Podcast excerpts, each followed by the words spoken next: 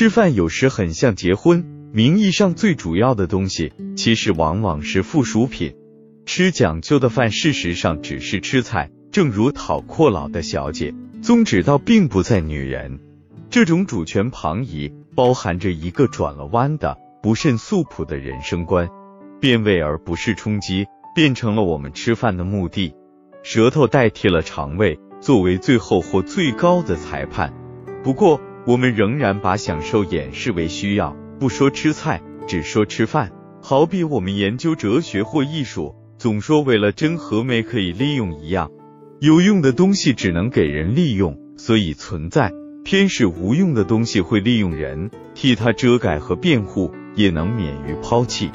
柏拉图《理想国》里把国家分成三等人，相当于灵魂的三个成分。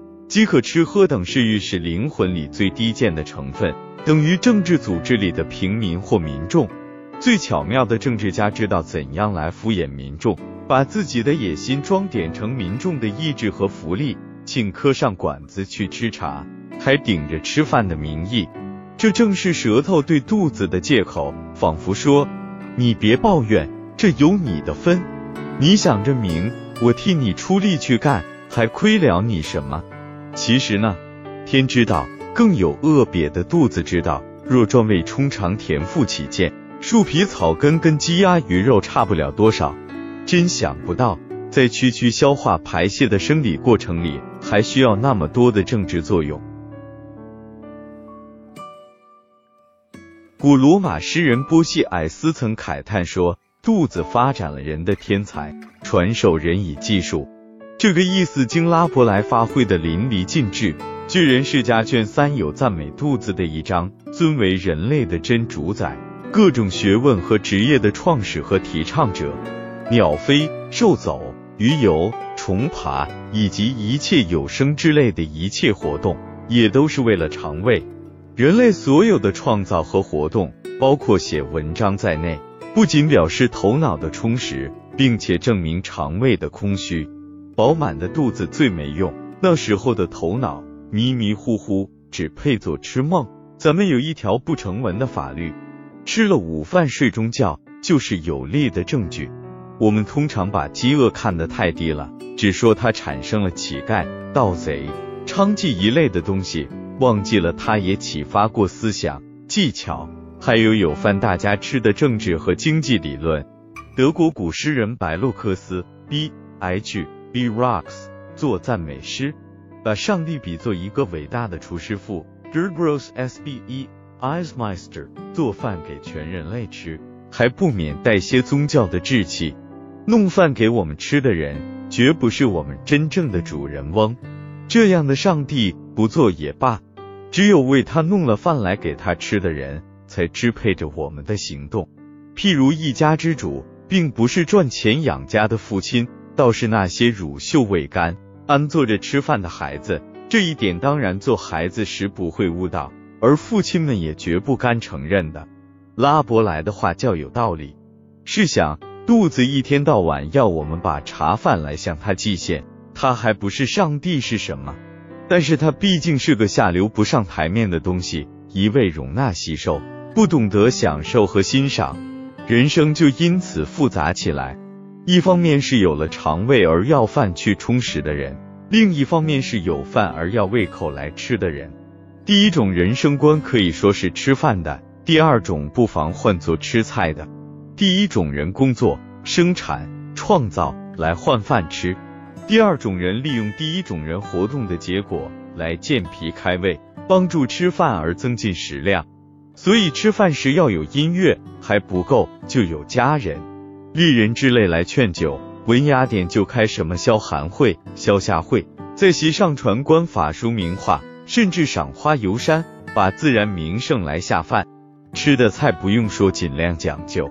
有这样忧郁的物质环境，舌头像身体一般，本来是极随便的，此时也会有贞操和气节了。许多从前惯吃的东西，现在吃了仿佛玷污清白，绝不肯再进口。精细到这种田地，似乎应当少吃，实则反而多吃。假使让肚子做主，吃饭就完事，还不失分寸。舌头减精减肥，贪嘴不顾性命，结果是肚子倒霉受累，只好忌嘴。舌头也像李逵所说淡出鸟来，这诚然是他馋的忘了本的报应。如此看来，吃菜的人生观似乎欠妥。不过，可口好吃的菜还是值得赞美的。这个世界给人弄得混乱颠倒，到处是摩擦冲突，只有两件最和谐的事物总算是人造的：音乐和烹调。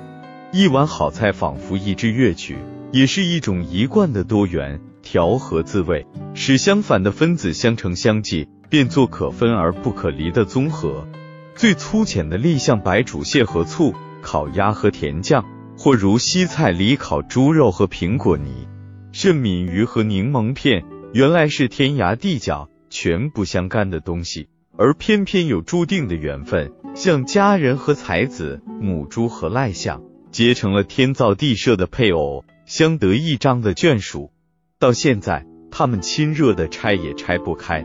在调味里，也有莱博尼之 Leibniz 的哲学所谓前定的调和，同时也有前定的不可妥协。譬如胡椒和煮虾蟹，糖醋和炒牛羊肉。正如古音乐里，商角不相携，止语不相配。音乐的道理可通于烹饪，孔子早已明白。《论语》记他在齐文韶三月不知肉味，可惜他老先生虽然在乡党一章里颇讲究烧菜，还未得吃到三昧。在两种和谐里偏向音乐，譬如中庸讲身心修养，指说发而终结谓之和，养成音乐化的人格，真是听乐而不知肉味人的话。照我们的意见，完美的人格，一以贯之的无道，统治尽善的国家。不仅要和谐的像音乐，也该把烹饪的调和选为理想。在这一点上，我们不追随孔子，而愿意推崇被人忘掉的伊尹。伊尹是中国第一个哲学家厨师，在他眼里，整个人世间好比是做菜的厨房。《吕氏春秋》本为偏记伊尹以之为说汤，把最伟大的统治哲学讲成惹人垂涎的食谱。这个观念渗透了中国古代的政治意识，所以自从尚书顾命起，做宰相总比为和羹调鼎。老子也说治国如烹小鲜。孟子曾赞伊尹为圣之任者，柳下惠为圣之和者。这里的文字也许有些错简。其实呢，允许人赤条条相对的柳下惠该算是个放任主义者，而伊尹倒当得起和字。这个和字。当然还带些下厨上灶、调和五味的含义。吃饭还有许多社交的功用，譬如联络感情、谈生意经等等，那就是请吃饭了。社交的吃饭种类虽然复杂，性质极为简单。把饭给有饭吃的人吃，那是请饭；自己有饭可吃而去吃人家的饭，那是赏面子。交际的微妙不外乎此。反过来说，把饭给予没饭吃的人吃，那是施食；自己无饭可吃而去吃人家的饭，赏面子就一变而为丢脸。这便是慈善救济，算不上交际了。至于请饭时客人数目的多少，男女性别的配比，我们改天再谈。但是趣味洋溢的老饕年鉴《Almanac H. de Gourmands》里有一节妙文。不可不在此处一提。这八小本名贵稀罕的奇书，在研究吃饭之外，也曾讨论到请饭的问题。大意说，我们吃了人家的饭，该有多少天不在背后说主人的坏话？时间的长短按照饭菜的质量而定，所以做人应当多多请客吃饭，并且吃好饭，以增进朋友的感情，减少仇敌的毁谤。这一番议论，我诚恳的介绍。给一切不愿彼此成为冤家的朋友，以及愿意彼此变为朋友的冤家。至于我本人呢，恭候诸君的邀请，努力奉行猪八戒对南山大王手下小妖说的话，不要拉扯，带我一家家吃将来。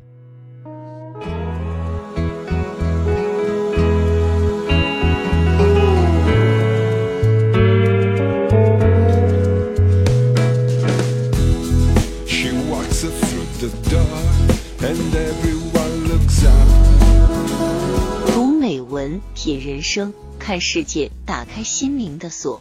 小伙伴们，下期再见。